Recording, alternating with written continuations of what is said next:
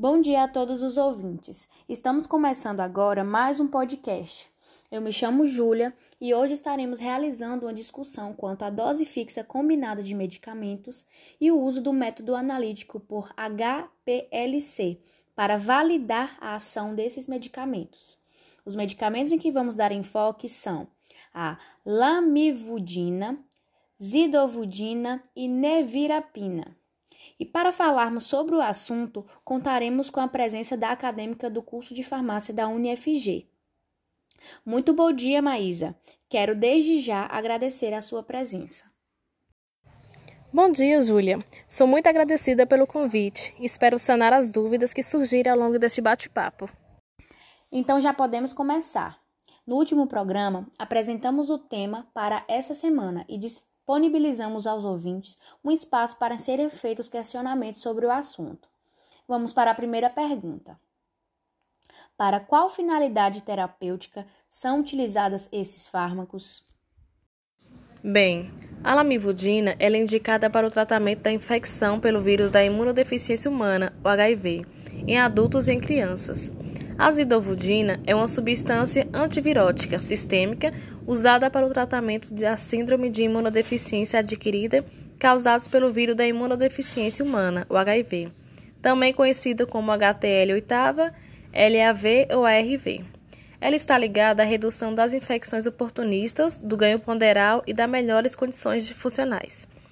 E a nevirapina, que ela é indicada em associação com outros agentes antirretrovirais, para o tratamento pelo HIV.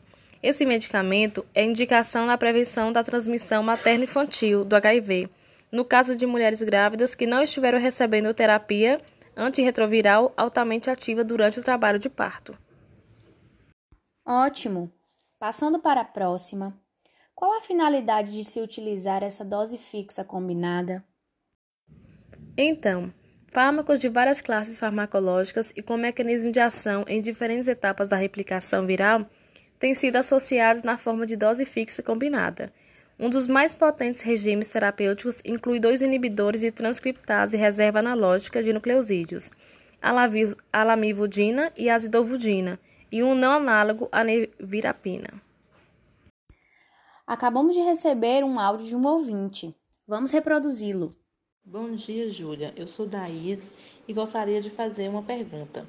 Como é que é feito o teste de validação em que comprove a eficácia dessa dose fixa? Boa pergunta. Maísa, fique à vontade para responder. Bem, respondendo à sua pergunta, a validação ela é feita em etapas de cromatografia líquida de alta eficiência, a CLAI, e pela avaliação de parâmetros. Na cromatografia líquida de alta eficiência, o fármaco é quantificado.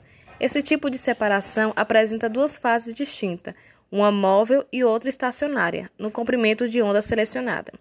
Já a avaliação de parâmetros segue a, resolução número 899 de 2003, onde é proposto a validação de linearidade, robustez, faixa de variação, precisão, exatidão especificidade, limite de, de detecção e quantificação de cada princípio ativo.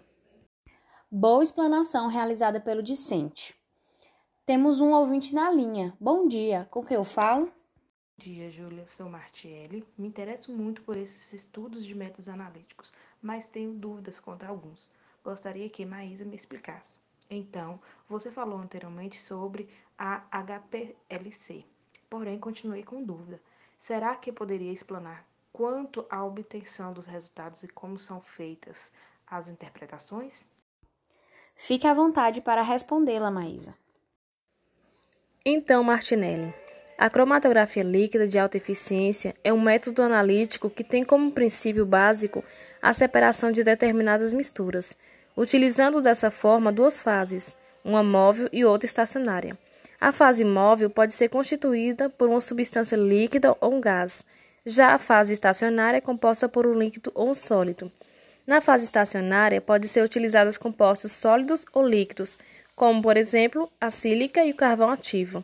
E na fase móvel, emprega-se uma mistura de alguns solventes, por exemplo, o metanol, acetonitrila e a água. Suas dúvidas foram sanadas, Martinelli?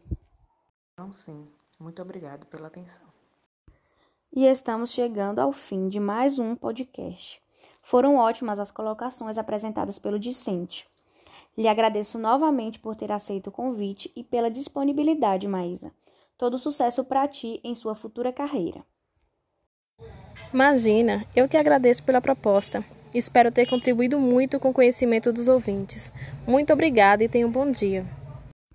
Bom dia!